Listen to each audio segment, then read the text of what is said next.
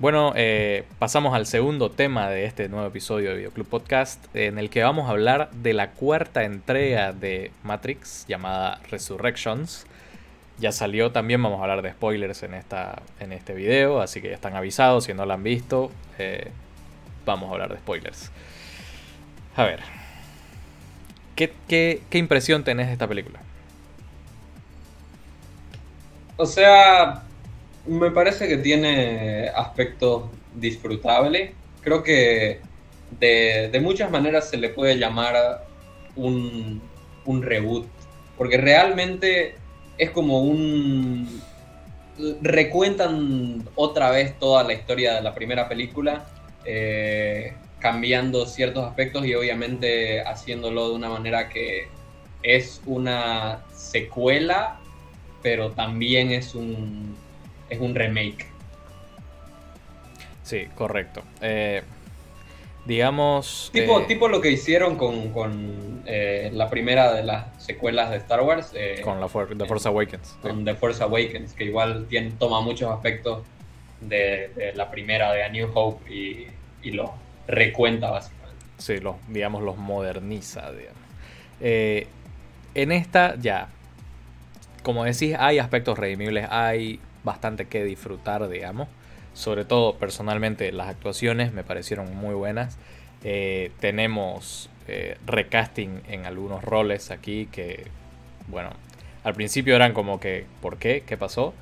Pero los actores, la verdad, hacen un buen trabajo, particularmente eh, Yaya Abdul Mateen, segundo, con Morpheus. Y Jonathan Groff, que no vamos a descubrir nada diciendo que Jonathan Groff es tremendo actor. Eh, Jonathan Groff con el agente Smith, digamos, ¿no? Pero, eh, a pesar de eso, y bueno, hablando también de lo bueno, eh, la conexión de, Neo y Trinity, de Keanu Reeves y Carrie Ann Moss sigue siendo tremenda. esos dos actores tienen mucha química, como estos dos personajes y creo que es de lo mejor de la película ahí, pero hablando ya de... Si, tan solo, si tan solo supiera actuar. Un poco mejor Keanu. sí, o sea, bueno, es el papel que, lo catapultó, creo, al, el estrellato, entonces tenía que seguir, ¿no? Con esa, con esa línea. En realidad creo que, creo que ese papel fue en Billy Ted. Creo que ahí fue cuando se hizo conocer un poco. Claro, ahí se hizo conocer, pero, pero este papel fue lo que lo hizo mundialmente famoso. Ah, claro, sí. Entonces, eh, ahí, como decís, digamos, yo sí es la misma actuación que vimos del, neo robótico, eh, como se dice esto? Monótono, pero eh, eh, yo creo que tenía que continuar, ¿no? Con, con, esa, con esa onda, digamos. Sí, hay, hay veces. Pero la, cuestión es que hay escenas que se supone que tienen que tener emociones fuertes y, deberían ser así dramáticas, pero no sé, Keanu Reeves no lo no, llega, lastimosamente. Cualquiera, cualquiera que, que, no piense de esa forma, lo invito a ver Drácula de Bram Stoker. Pero bueno. ahí, ahí es un claro ejemplo del rango actoral de, de Keanu. Eh, a ver, hablando también de lo malo, eh, la película, al menos en el tema de actuaciones, por ejemplo, eh, por, el, por mucho que hagan un buen trabajo los reemplazos, digamos, ¿no? particularmente de esos dos papeles, eh, se nota, se nota mucho la ausencia de, de, Hugo Weaving, por ejemplo, con el agente Smith, se nota mucho la ausencia de Lawrence Fishburne como, como Morpheus en ese sentido. Eh, son tan grandes los efectos de estos actores en esos personajes para esta franquicia que por más que haya ese buen trabajo de, estos dos actores, eh, no podés evitar compararlos, pues, ¿no? A pesar de que la película te da, digamos, eh, motivos suficientes como para que estés a bordo con, el hecho de que no estén ellos dos, digamos, ¿no? Porque la película te da cierta justificación para ese recast, digamos, ¿no? A ver, eh, yo en, en, la review le puse 6,5 para esta película. Eh, ¿Vos en qué, en qué aspecto andarías ahí? Creo que sí, más o menos por ahí, por ahí voy 6,5. Está bien. Porque sí, o sea, como decimos, es disfrutable, pero tiene muchos problemas. Uno de ellos. También es, olvidable. Sí, sí, totalmente. En, bastante sentido. Totalmente. uno de los problemas más serios, y es lo que mucha gente le ha criticado, y sí, realmente es criticable, creo yo, eh, es lo meta que es esta película. Yo llegué a decir que en un punto solo falta que, se den la vuelta y miren a la cámara y le digan algo a la cámara a lo Deadpool. Porque así, de verdad que es súper autorreferencial y súper consciente de sí misma la película a un punto donde hasta molesta. ¿Vos qué pensás? Sí, o sea, la verdad que la primera, la, primera parte de la película no se siente como una película de, de Matrix, como que lanza un montón de chistes, el tono es súper eh, comedia, sátira. Me reí más de lo que me había reído en toda la trilogía anterior, así te lo digo. Sí, total, totalmente, o sea, es, es, otra, otra película, no, no encaja dentro de, del universo. De la saga. Para nada. Es, totalmente diferente. Sí, y, el hecho, digamos, de. Lo hablábamos fuera de cámara hace un ratito. O sea, el hecho de que sea tan. Eh, esté tan repleta, retaqueada, llena de homenajes a la primera película. O sea, haciéndolo pasar como que es parte del juego. Eh, porque todo el rato estás viendo escenas de la primera película. O sea, eh, y claro, todo eso pasó supuestamente en el juego. En el juego que Thomas Anderson desarrolló él porque la Matrix le está haciendo creer que él es un desarrollador de juegos que creó la Matrix como respuesta a un intento de suicidio. Entonces, eh, por ahí lo llevaron así, supuestamente la justificación es que están queriendo banalizar todo lo que le pasó dentro de la Matrix, haciéndolo algo tan cotidiano como un juego de consola, digamos, ¿no? Eh, llevando, llevándolo por ahí. Eh, ¿A vos te molestó el hecho de, ver tanta referencia, de ver tanto eh, self-awareness, digamos, de la película? Por, justamente así, está, eh, hay escenas donde vas directamente a un, a un juguete de Matrix, digamos. O sea, Neo tiene juguetes de, Matrix en, su, en su escritorio, digamos, ¿no? ¿Te llevó a molestar eso? No me llevó a molestar, pero...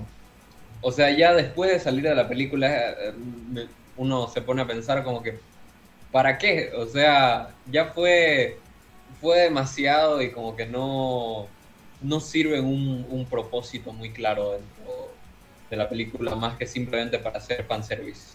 Y viste que eh, hablábamos de fanservice, ¿no? Justamente en No Way Home, eh, dando nuestra opinión de que el fanservice de No Way Home está bien hecho. Es un fanservice bien hecho, con con mucho pensamiento detrás, ¿no? Eh, para, mí, para mí, en mi opinión, esta es la, situación contraria. Eh, cuando un fanservice está eh, no tan bien pensado y, incluido como a... O sea, no fue orgánico la inclusión de este claro, O sea, en, una parte directamente el, agente Smith dice, mira, traje estos personajes de, tu pasado y sale lo, uno diciendo así como que ya las secuelas, la cultura actual, no sé, o sea, ahí, ya fue que dije, no, esto ya, está muy, muy pesado. El, personaje italiano, el que era el esposo de, del personaje de Mónica Bellucci en la segunda película, en Matrix. El Bene no sé qué. Ajá, sí, no me acuerdo cómo se llamaba, era un nombre italiano. Pero, o sea, realmente, o sea, ese momento fue ¿qué? Así, porque claro, y todavía lo ponen así todo barbón, como exiliado, digamos, pero súper raro, o sea, no, no, nada orgánico, todo eh, metido, digamos, con calzador. Entonces, eh, en ese sentido, a mí sí me, me, lleva, me lleva un poco a molestar en el sentido de es demasiada exposición a, a fanservice mal ejecutado y, y bueno, eh, fue una de, las cosas que más critiqué, digamos, de la película. A ver, eh, esta película falló estrepitosamente en taquilla. Eh, no recaudó lo suficiente como para, digamos, salir en números verdes, digamos, en números, claro, números verdes. Em, compitió por un momento con No Way Home, grave error. compitió con Sync 2 en, Estados Unidos. Eh, recién hoy se, se, estrenó Sync aquí en Bolivia. Eh, Sing 2 es la secuela, ¿no? De Sing, de Sing, de la película de los animales que cantan. Y, perdió contra Sing 2. Y perdió contra Sing 2, correctamente. O sea, de esas tres, Matrix salió de última. Eh, ¿qué, qué, qué, qué sacás vos de esta información? Que fallaron en su intento de, de revivir la Matrix. y no creo, o sea, con, con, todo esto no creo que lleguen a, hacer nada más. O, o, si lo hacen, no sé, tendrían que, tendrían que repensarlo bastante todo lo que hicieron en esta película. Sí, totalmente. Eh, como decís, es un, es un intento fallido de revivir la franquicia que si bien eh, he visto, digamos, cierta reacción positiva de algunos fans de la franquicia, eh, no, no podés negar lo, mal que le ha ido uno, eh, el poco interés. Juega mucho que haya sido el bueno, Matrix es el último estreno de Warner que va a tener este lanzamiento híbrido con, con la plataforma HBO Max, que todos sabemos que le ha hecho muchísimo daño a todos los estrenos de Warner y, que justamente eh, creo que es parte de, por qué le ha hecho, eh, ha tenido este, este rendimiento tan malo en, en, en, el cine, ¿no? En la taquilla, porque claro, la estás comparando con dos películas que no tuvieron... ha, afectado a todas las películas de Warner, básicamente. Totalmente, o sea, la única a la que le, digamos, podés decir que le fue bien teniendo este lanzamiento híbrido fue a Dune. Dune sí, digamos, hizo, hizo eh, hizo plata, digamos, pero esto también era porque HBO Max no está disponible en todos los países eh, en Europa, por ejemplo, donde Dune se estrenó antes. Y allá sí hizo mucha plata. En Estados Unidos también hizo plata, digamos, pero bueno, era una época donde los contagios no estaban tan altos y todo esto. Eh, pero sí, o sea, la única que puedes decir que hizo plata fue Dune. En cambio, Matrix creo que sufre mucho de esto y además eh, justamente el mal, digamos, boca a boca que se puede generar una vez la gente ha visto la película y ha visto las reviews y todas estas cosas, eh, sí, puedes decir que, que afectó mucho. Em, hablando del futuro de la franquicia, vos decías que, que es muy probable que con estos resultados hay que ver cómo lo casan con sus resultados de streaming, digamos, en, en HBO Max pero sabemos que las plataformas de streaming no siempre son muy honestas con sus resultados en plataforma. Eh, podrían decir, no, fue exitazo. nuestra película más vista, digamos, ¿no? Qué sé yo, eh, como a veces hace Netflix. Pero eh, en este sentido, digamos, vos verías una... Ya lo dijiste, digamos, que no crees que lo hagan, pero así, si tuvieras que ponerle una posibilidad del 0 al 100%, ¿cuánto verías para que hagan una Matrix 5? Creo que hay un 50%, digamos que, que actualmente existe la mitad de posibilidades de que las hagan y la mitad de que, de que no las hagan. Claro, la vez. Habría que. Sí, habría que ver qué, qué, dice, qué dice Warner acerca del resultado de streaming, como vos decís. Y, y no sé, ver si realmente se animan a continuar con esta, con esta franquicia o matarla ahí directamente. Claro, porque no, tampoco es que haya quedado un final súper abierto, digamos, ¿no? O sea, queda, queda el final en que, si no me equivoco, queda en que Trinity y Neo van y le dicen al personaje de Neil Patrick Harris, que, si no me equivoco, es el analista, eh, como que le dicen que, bueno, decirle a las máquinas o que, o se moderan o, se las van a ver con nosotros, digamos, ¿no? Este, y puede, yo no, yo no me quejaría si lo dejan ahí como que ya van a aprender a convivir y, la vida en la Matrix va a ser más llevadera, digamos, Porque de verdad que, que con lo que vimos tampoco es que haya necesidad de una Matrix 5. Vos, ya con todo esto, respondiendo a la pregunta que vamos a, que, en realidad es la pregunta, es, es el título del tema. ¿Matrix 4 era necesaria? No creo que no creo que era realmente una película necesaria. Creo que incluso la misma película te dice que no era necesaria. Correcto. Correcto. Es la respuesta creo que es la respuesta a dar. Eh, la misma película, la misma Lana Wachowski, en, palabras de Keanu Reeves, te dicen: esta película no era necesaria. Eh, no querían hacerla. Y, y se involucraron porque básicamente Warner les dijo: la vamos a hacer con voz o sin voz. Entonces cuando la misma película te lo dice, creo que es bastante claro. Hay una teoría que dice que Lana Wachowski hizo todo esto a propósito, por si acaso. Eh, no, me, no me sorprendería, la verdad. Sí, o sea, como que es un, es un dedo del medio gigante a Warner, digamos. Eh, así como que ya, la voy a hacer, dame 120 millones y voy a hacer una película sobre cómo, cómo me obligaste a hacer esta película ah, y básicamente crear algo que se asemeje tanto a la primera que no le, que no le haga nada al recuerdo de la primera trilogía a los fans, ¿me entendés?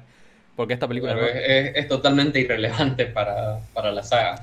Esta película no te da nada nuevo, literal, o sea, y es, y es algo súper, para mí al menos decepcionante para decir, porque, puta, Matrix revolucionó el cine o en los 2000, o sea, es básicamente el equivalente a esto, a estas reuniones que está haciendo HBO, donde simplemente reúne al cast y se ponen a, hablar acerca de la cualquiera sea la franquicia de la que son parte. Totalmente, y no hables mal de las reuniones porque yo estoy emocionadísimo por la Harry Potter. bueno, sí. Eh, ya tengo, tengo hasta mi varita preparada. bueno, eh, eso en cuanto a Matrix. Eh, bueno, ¿ustedes qué opinan? ¿Creen que, la película era necesaria? Eh, ¿Les gustó? ¿No les gustó? ¿Creen que todos estamos en una simulación? No sé. Déjenlo en los comentarios y nosotros seguimos directo al tercer tema.